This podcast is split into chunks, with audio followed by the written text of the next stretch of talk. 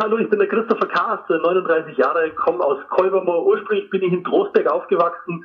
Jetzt bin ich in der Rosenheimer Gegend, äh, war professioneller Tennisspieler und äh, jetzt bin ich professioneller Trainer und äh, versuche alles, was ich als Spieler mir beigebracht habe, so gut wie möglich weiterzugeben. Und damit Servus und herzlich willkommen zur neuen Folge vom Querpass, dem Interview-Podcast aus der Sportredaktion der Passauer Neuen Presse. Mein Name ist Alexander Augustin und ich habe mich in dieser Folge mit Christopher Kaas unterhalten. Der 39-Jährige kommt aus Trostberg und war gut eineinhalb Jahrzehnte auf der Profi-Tennis-Tour unterwegs. Dabei war er vor allem im Doppel erfolgreich, holte fünf ATP-Titel und war 2012 in London bei Olympia zusammen mit Sabine Lisicki im Mix-Doppel Vierter. 2014 hat Carsten seine aktive Karriere beendet und wechselte nahtlos ins Trainergeschäft. Zuerst trainierte er seine Doppelpartnerin Sabine Lisicki, dann war er für Mona Bartel tätig und jetzt trainiert er den Münchner Tennisprofi Peter Gojovcik. Mit Christopher Kaas habe ich mich unter anderem darüber unterhalten, wie ein Tennisprofi mit der Corona-Krise umgeht und wieso für manchen diese Zeit sogar eine Chance ist. Außerdem habe ich mit ihm über sein erfolgreiches Instagram-Format gesprochen, Kasi Live, in dem er immer wieder die Großen des Tennissports zu Gast hat. Und natürlich haben wir auch über Christopher Kaas privat und persönlich gesprochen, unter anderem darüber, wieso ein guter Doppelspieler nicht gleich ein guter Einzelspieler ist. Und jetzt viel Spaß bei der neuen Folge vom Querpass. Servus Christopher, hi. Schön, dass du dir Zeit nimmst für unseren kleinen Podcast. Gut, momentan ist wahrscheinlich eh relativ viel Freizeit bei dir, oder? Ja, nein, es geht eigentlich. Also ich meine, ich bin jetzt mal längere Zeit zu Hause. Das ist ja grundsätzlich mal sehr angenehm, weil der der Profi- und der, der Touralltag ähm, lässt es ja eigentlich so nicht zu. Und wenn man daheim ist, hat man normalerweise ein schlechtes Gewissen, weil man denkt, man verpasst irgendwas. Ähm, deswegen ist es mal ganz angenehm, auch äh, ein bisschen länger zu Hause zu sein und sich um die Familie zu kümmern. Was machst du jetzt so in deiner freien Zeit? Ähm, ja, ich mache täglich ja einmal äh, so Instagram-Show auf Tennisnet News äh, mit Tennislegenden. Kasi Live, und, sehr erfolgreich. Genau, Kasi Live. Ähm, das macht mir auch total Spaß äh, mit Marat Safin, Boris Becker, äh, Moya habe ich dann noch. Also wirklich, äh, also Legenden des Sports und äh, quatsche immer dann so 30 Minuten Bastler Sendung drum und dann ist es immer jeden Tag um 18 Uhr. Also wie gesagt, das, das beschäftigt mich auch. Das sind also drei, vier Stunden am Tag mit, äh, mit Vorbereiten und dann äh, hinten raus nachbesprechen, äh, was man besser machen kann. Und äh, ja, ansonsten bin ich natürlich in Gespräch mit meinen, mit meinen Spielern und äh, leite so ein bisschen das Training, aber relativ entspannt. Die sind alle daheim und machen im Endeffekt im Moment äh, ein bisschen Fitness. Hm. Du bist ja der Trainer von Peter Gojovcik. Was gibst du ihm so mit fürs Homeoffice momentan? Also ich meine, mit Tennisspielen ist momentan nichts, aber wie, wie hält sich so ein Tennisprofi fit in Corona-Zeiten? Ähm, ja, also das sind natürlich verschiedene Phasen. Also am Anfang war es so jetzt bei allen Spielern, das habe ich mir auch bei den, bei den Instagram-Stories, äh, das ist auch relativ schnell rausgekommen. Ähm, am Anfang haben schon viele einfach auch mal Sachen gemacht, für die sie sonst gar keine Zeit haben oder massiv schlechtes Gewissen hätten. Also ja. äh, die einen äh, Jungs haben relativ viel Playstation gespielt die ganze Nacht, äh, die anderen haben Netflix geschaut von morgens bis abends. Aber das ist so relativ schnell nach einer Woche oder zehn Tagen auch wieder verflogen äh, weil die natürlich alle gerne oder weil der Körper dann auch die Belastung wieder braucht. Und jetzt ist es so, dass die also dass eigentlich alle, also ich spreche jetzt nicht nur für Peter, sondern alle wieder irgendwie im Training sind. Ähm, der eine mit mehr Struktur, der andere einfach so wie ein Cry. Der eine geht Inline-Skaten, der andere fährt mit dem Radl rum oder geht joggen, aber ähm, es spielt eigentlich noch kaum jemand Tennis, weil es äh, bis auf eine Ausnahmegenehmigung in Oberhaching beim äh, Bundesleistungszentrum, mhm. äh, da dürfen Profis trainieren mit einer Sondergenehmigung, aber ähm, ganz ehrlich, es ist im Moment auch nicht schlimm, wenn man mal vier bis sechs Wochen Quad Tennis spielt. Man verlernt ja das Tennisspielen nicht von einem Tag auf den anderen. Aber reicht's da fürs Ballgefühl, jeden Tag ein paar Bälle gegen die Wand zu schlagen oder, oder wie lange dauert das am Ende, bis, bis das Ballgefühl wieder da ist, bis man wieder wettkampffähig ist? Also ich glaube, es ist der Grundsatz also diese ganzen neuronalen Strukturen oder dieses ganze, was sich da, was sich da im Gehirn und im Körper abspeichert, wenn man das Tennisspiel lernt, das dauert deutlich länger, aber dafür ist es halt dann auch äh, relativ gut abgespeichert. Hm. Wenn jetzt einer mal drei Monate kein Tennis spielt, heißt nicht, dass es dann noch verlernt hat. Also das ist so tief drin, vor allem in der Kategorie, äh, über die wir jetzt sprechen, in der absoluten Weltspitze, äh, dass es sogar eher so ist, dass es einmal, ja, äh, einfach ein gutes Gefühl auch gibt, mal eine Zeit lang äh, nicht Tennis zu spielen oder wenig Tennis zu spielen, weil man darf es auch nicht vergessen, unsere Saison dauert zehneinhalb Monate. Ja. ja, und dann haben die zwei Wochen Urlaub und dann trainieren sie vier Wochen und dann geht die neue Saison los. Und das äh, im Endeffekt Jahr für Jahr äh, das ist nicht wie im Eishockey oder wie im Skifahren oder vielleicht auch wie im Fußball, wo du dann einmal mehrere Wochen am Stück äh, quasi Sommer- oder Winterpause hast. Und äh, deswegen tut es einigen Spielern schon gut und die, die was weiß ich, sechs Monate, die sie jetzt vielleicht nicht spielen können international, äh, wenn sie die richtigen Sachen machen und sich entspannen, können sie dann hinten raus vielleicht zwei, drei Jahre länger spielen. Also euch geht jetzt das Tennis momentan nicht ab, also ihr habt jetzt keine Sehnsucht danach. Äh, doch, ganz ehrlich, also ich persönlich, ich vermisse das Tennis brutal, vor allem wenn das Wetter so ist wie aktuell bei uns. Äh, ich würde liebend gern ab und zu mal raus, äh, rausgehen und ein bisschen Tennis spielen, aber ja. einfach nur, äh, weil mir Tennis extrem viel Spaß macht und äh, weil ich das immer geliebt habe, so dann im Frühjahr, äh, wenn dann auch in Deutschland die Sandplätze aufmachen, weil wir sind ja im Januar in Australien, im, im, im März sind wir dann die ganze Zeit in Amerika und dann immer so im April wieder nach Europa zu kommen und so die ersten Einheiten auf auf der deutschen, auf deutschen Sandplätzen zu spielen, das, das liebe ich, ja, und wenn das Wetter schön ist. Deswegen, ich vermisse es aber wirklich nur aus einem persönlichen Grund heraus. Hm. Jetzt ist momentan schwierig zu trainieren, sich fit zu halten. Man kann das eben nur im Homeoffice machen. Die Tour ist bis auf weiteres unterbrochen. Die French Open sind abgesagt. Auch ja. Wimbledon ist abgesagt. Wie schwer ist, ist es denn da, die Motivation hochzuhalten, wenn man gar nicht genau weiß, worauf man eigentlich hintrainiert? Ähm, das ist eine super Frage, weil es äh, in der Tat wirklich so ist, dass du als Profisportler normalerweise immer einen Tag X hast, äh, an dem ein Wettkampf stattfindet. Also mhm. beim Fußball ist dann vielleicht am Samstag das nächste Spiel und dann rechnest du immer so ein bisschen zurück und dann äh, steuerst du halt der Training, ja, um an dem Tag X äh, hundertprozentig fit zu sein. Und den Tag gibt es im Moment nicht. Und das ist sicherlich was, ähm, was extrem schwierig ist, jetzt nicht nur für Tennisspieler, sondern allgemein für, für Profisportler aktuell, dass sie zum ersten Mal seit langem für etwas trainieren, was sie nicht wissen, wann stattfindet. Und das mhm. ist äh, mental definitiv sehr, sehr anspruchsvoll. Deswegen gibt es aber auch jetzt bei mir zum Beispiel noch keine super intensiven Trainingspläne. Weil wenn ich jetzt okay. anfange, dass der nach dem Plan trainieren muss jeden Tag, ja, und es dauert vielleicht doch noch länger, als wir uns das alle erwünschen, äh, dann dreht er mir irgendwann durch. Und deswegen ist es jetzt so, ähm, ja, Sport machen, ja, ähm, auch gerne Yoga oder Beweglichkeitsübungen, alles, was so äh, präventiv einfach gut ist, dass man danach wieder früh trainieren kann, aber bitte noch keinen Stress. Hm. Jetzt ist es ja nicht nur sportlich schwierig, sondern auch für viele Tennisprofis wahrscheinlich finanziell ein Problem, wenn man monatelang nicht spielen kann und keine Einnahmen hat, weil praktisch sind Profis arbeitslos momentan. Kann man das so sagen? Ähm, in, in, Einzelsportarten ja, also ich glaube, bei den Mannschaftssportarten ist das so, die werden ja ganz normal weiterbezahlt, wenn ich das jetzt irgendwie so richtig mitbekommen ja. habe. Aber ähm, ja, also ein Tennisspieler, wenn er verletzt ist oder, oder wenn er ein Turnier hat, an dem er teilnimmt, dann ist der ähm, faktisch arbeitslos, kann er nichts machen. Jetzt hat Roger Federer wahrscheinlich einige Rücklagen gebildet in den letzten Jahren, aber der Großteil der Profis ist ja, sagen wir mal, jenseits der Top 100 unterwegs. Wie lang hält es ein Profi jenseits der Top 100 aus ohne Einnahmen? Ähm, ja, das ist eine gute Frage. Also das ist natürlich äh, sehr, sehr schwierig, aber ich glaube, da gibt es jetzt auch gerade äh, in, in allen Bereichen äh, wirklich auch schwierige Fälle und, und, Situationen. Darauf war ja keiner vorbereitet. Also das ist ja, äh, das hat uns alles ein bisschen aus heiterem Himmel getroffen und äh, äh, ja, das ist schwierig. Also ich sage mal, die ersten 100, wie du richtig gesagt hast, die haben sicherlich gewisse Rücklagen. Die können da auch, ja, das weil ein halbes Jahr oder Jahr vermutlich ohne zu große Probleme überstehen, mhm. aber die Spieler dahinter, äh, die im Endeffekt von Turnier zu Turnier gelebt haben und immer die, das Preisgeld vom einen Turnier dann gebraucht haben, um zum nächsten wieder reisen zu können, äh, für die ist es natürlich eine schwierige Situation. Aber in dem Zusammenhang auch äh, nicht nur die Profitennisspieler, natürlich auch extrem schwierig für die ganzen Clubtrainer. Wir haben äh, in Deutschland extrem viele gute Clubtrainer, deswegen haben wir auch über Jahre hinweg immer so gute Spieler ausgebildet und äh, solange die ganzen Anlagen geschlossen sind, ist es natürlich äh, ja, da trifft es deutlich mehr als jetzt nur im Profisport und das, äh, das tut mir auch total weh. Also da fühlt man natürlich auch mit. Das war auch eine Idee, ein bisschen dieses Konzept Kasi Live auf mhm. Instagram zu entwickeln, um eben auch äh, die Zeit ein bisschen ja, zu entspannen und trotzdem äh, irgendwo Input auch mitzugeben für interessierte Leute im mhm. Tennis.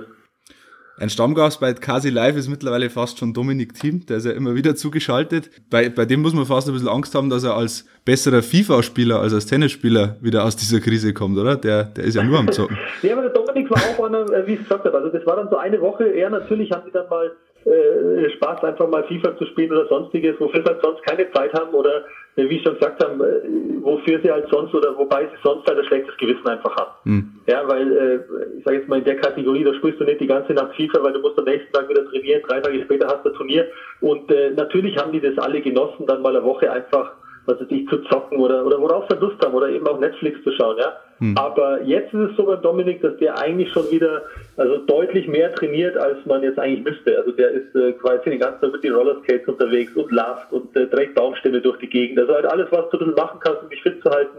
Ähm, weil, ja, irgendwann, der, der Körper braucht Zeit. Die sind ja darauf ausgelegt, dass die ja, sich so, schon relativ äh, hart belasten auch. Hm. Jetzt hast du bei Kasi Live ja im Prinzip alle, die Rangnamen haben im Tennis. Äh, Boris Becker war schon da, Stefanos Tsitsipas jetzt vor ein paar Tagen, gestern Marat Safin. Ähm, man hat so das Gefühl, dass es im Tennis relativ freundschaftlich zugeht, zumindest respektvoll. Ähm, täuscht der Eindruck?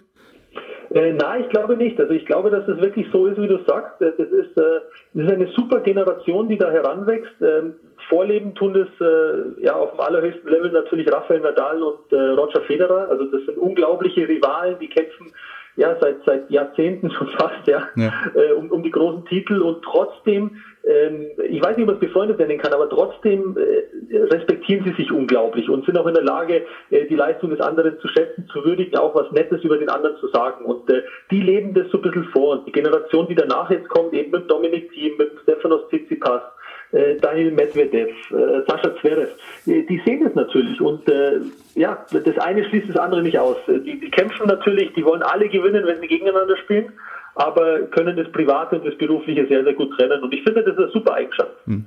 Jetzt warst du ja, ja eineinhalb Jahrzehnte auf der Profitour auch unterwegs. Gab es bei dir Freundschaften, die jetzt auch über das aktive Tennisleben hinaus äh, gereicht haben oder die, die gehalten haben?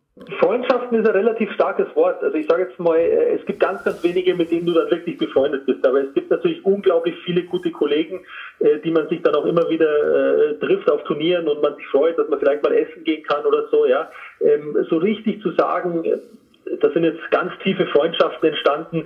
Äh, das ist ganz, ganz schwierig, weil dafür ist der Stress, den wir haben und, und äh, die Reisestrapazen, das ist einfach zu groß. Also richtig gute Freundschaften, nein, aber sehr, sehr viele nette Kontakte, die man auch versucht zu pflegen. Hm. Gehen wir mal ein bisschen auf dein persönliches äh, Profileben ein. Mit einer etwas provokativen Frage angefangen. Wieso ist ein guter Einzelspieler nicht gleich ein guter Doppelspieler und umgekehrt? Ähm, naja, also ich sage jetzt einmal, die besten Tennisspieler spielen Einzel. Also da brauchen wir nicht drum rumreden, weil es wächst keiner auf und spielt irgendwo mit acht Jahren gegen die Wand und sagt, ich will mal die Nummer eins im Doppel werden. Ja, also äh, Tennis ist Einzelsport und äh, die, die großen Titel werden im Einzel ausgespielt und, und jeder will Einzelspieler werden. Mhm. Äh, Doppel ist äh, eine sensationelle Sportart, äh, sowohl im, im Club, weil es natürlich einfach auch äh, gesellig ist und lustig ist, ja. aber ähm, es ist auch eine gute Möglichkeit, äh, sage ich mal, für die Einzelspieler sich auf Turnieren weiterzuentwickeln und für die Jungs, die sich dann wirklich aufs Doppel spezialisieren, so wie ich es gemacht habe, ähm, ja, es ist einfach eine, separate Disziplin. Also ein guter Abfahrer ist nur nicht gleich ein guter Slalomfahrer, wie du es gesagt mhm. hast. Aber äh, ich sage jetzt einmal, die Wahrscheinlichkeit, dass ein guter Einzelspieler zum guten Doppelspieler wird, ist deutlich größer als umgekehrt. Mhm. Jetzt warst du vor allem ein guter Doppelspieler, hast fünf Titel auf der ATP Tour geholt. Was war so im Nachhinein der größte Erfolg deiner Karriere?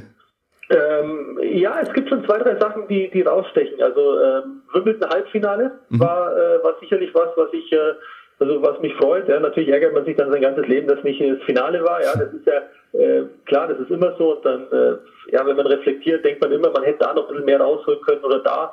Ähm, aber das war schön. Ähm, Olympischen Spiele 2012 in London, äh, Halbfinale im Mixed. Aber mit Sabine Lisicki. So dann mit der Sabine Lisicki, genau, da, da wirst Vierter und denkst du natürlich auch die ganze Zeit, boah, wie geschissen ist ein Vierter, ja. Ich meine, hätte man nicht irgendwie Zweiter oder Dritter werden können und eine Medaille haben. Ja. Äh, trotzdem war es super, hat total Spaß gemacht und äh, bei den, bei den fünf ATP-Titeln einen rauszupicken, das ist schwer. Das ist, äh, ich würde sagen, der erste ist der schönste. Das mhm. war in Stuttgart damals mit Philipp Kohlschreiber, weil äh, ja, der, der, erste Titel ist immer was Spezielles, dann hat man sich auch so selber so ein bisschen bewiesen und äh, mit Philipp Kohlschreiber habe ich sowieso am erfolgreichsten gespielt über die Karriere gesehen.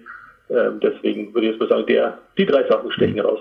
Jetzt hast du 2014 deine, deine Karriere beendet und im Jahr darauf dann schon auch Sabine Lisicki trainiert. Gab es da nicht irgendwann mal das Bedürfnis zu sagen, ich mache jetzt ein bisschen Pause und erhole mich von, von den Reisestrapazen der letzten 13, 14 Jahre?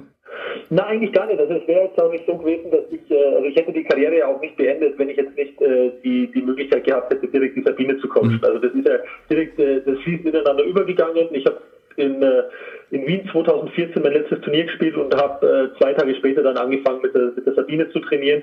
Ähm, ja, das war für mich im Endeffekt, äh, also es war eigentlich so, dass ich jetzt äh, Lust hatte, die Karriere zu beenden, aber ich fand es einfach zu, zu reizvoll, äh, jemand in der Kategorie äh, mit dem Ziel, vielleicht mal Wimbledon zu gewinnen, im Einzel zu trainieren. Und äh, für Coaching habe ich immer schon ein Fable gehabt, also das hat mich schon immer interessiert. Äh, und deswegen war das für mich genau die richtige Entscheidung. Also so daheim bleiben, die Frage hat sich damals eigentlich nicht gestellt, mhm. weil ich das, das, Tourleben schon sehr, sehr gern habe und äh, auch irgendwo dann ein Stück weit immer vermisse, wenn ich dann zu lange daheim bin. Mhm.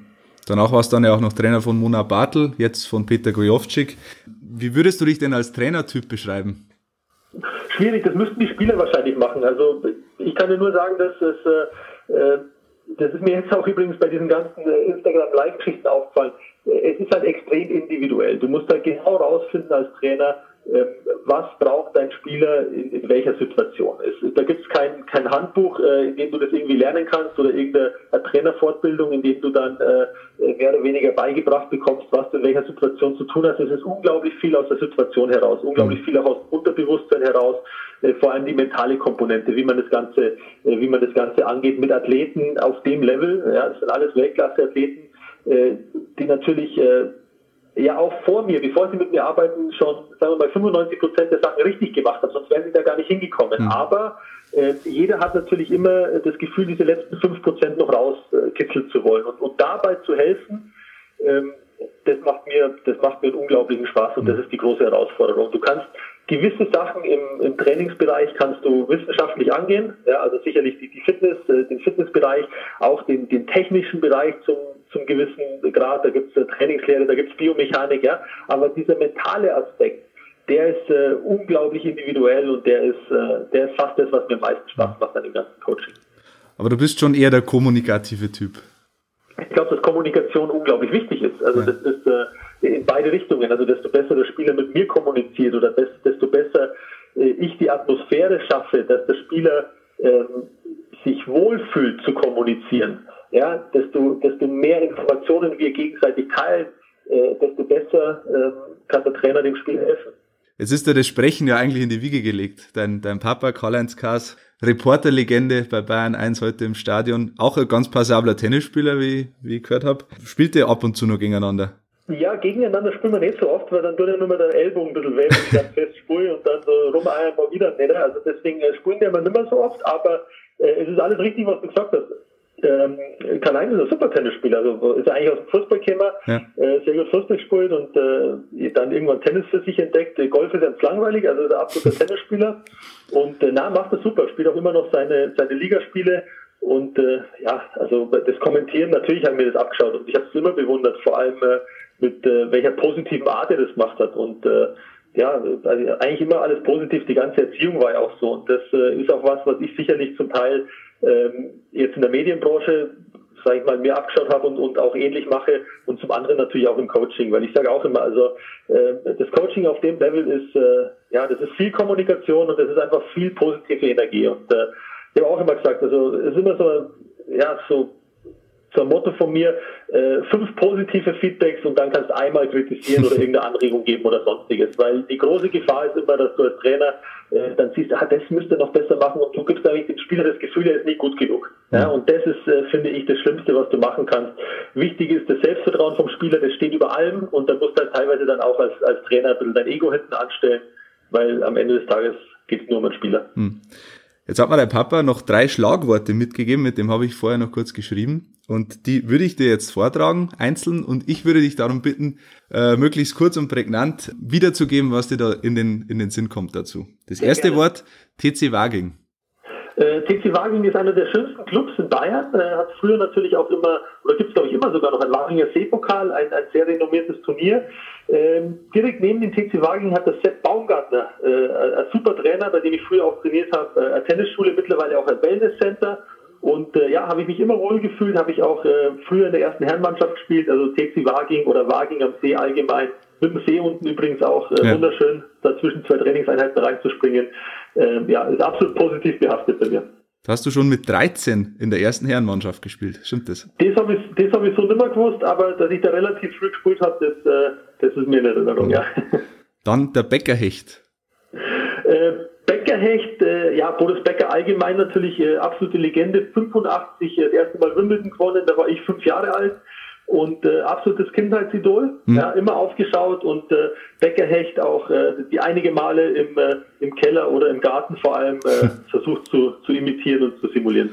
Und das letzte Wort oder der letzte Verein zum Abschluss, SB Rosenheim. Äh, ah, Star Wars Rosenheim Eishockey. Ja, äh, ja auch, äh, dreht sich auch der Kreis, weil äh, in, den, in den 80er Jahren natürlich äh, drei deutsche Meisterschaften und Anfang der 90er Jahre äh, Star Wars Rosenheim absoluter Legendenverein hier in der, in der Gegend. Äh, ich wohne mittlerweile auch in Kolbermoor in der Nähe von Rosenheim. Und äh, ja, Papa hat es immer kommentiert, ich war immer mit dabei im Stadion, wollte dann auch immer Eishockey spielen, aber das haben meine Eltern nicht zugelassen, weil einfach Tennis und Fußball zu erfolgreich war in dem Alter schon und drei Sportarten, da wäre die Mama durchtragen, wenn sie mir da auch noch hinfahren hätte müssen. äh, jetzt ist aber so, äh, mein Sohn spielt dort Eishockey ja. und äh, macht das sehr, sehr gut und sehr erfolgreich und äh, bei dem, ja, da ist nicht Tennis und Fußball, da ist äh, Eishockey und Fußball. Und da schauen wir mal, in welche Richtung das bei dem dann geht. Aber es freut mich total, das auch zu verfolgen und äh, ja, also äh, schön, das dann auch zur nächsten Generation weiterzugeben. Mhm. Und es war jetzt nicht die schlechteste Entscheidung bei dir, ähm, aufs Tennis zu setzen und nicht aufs Eishockey. Äh, nein, auf keinen Fall. Also das ist, äh, ich weiß nicht, vielleicht wäre Fußball genauso erfolgreich gewesen. Das ist immer schwer zu sagen, aber im Nachhinein äh, habe ich schon das Gefühl, dass man da die, dass man da die richtige Sportart dann ausgesucht hat. Mhm.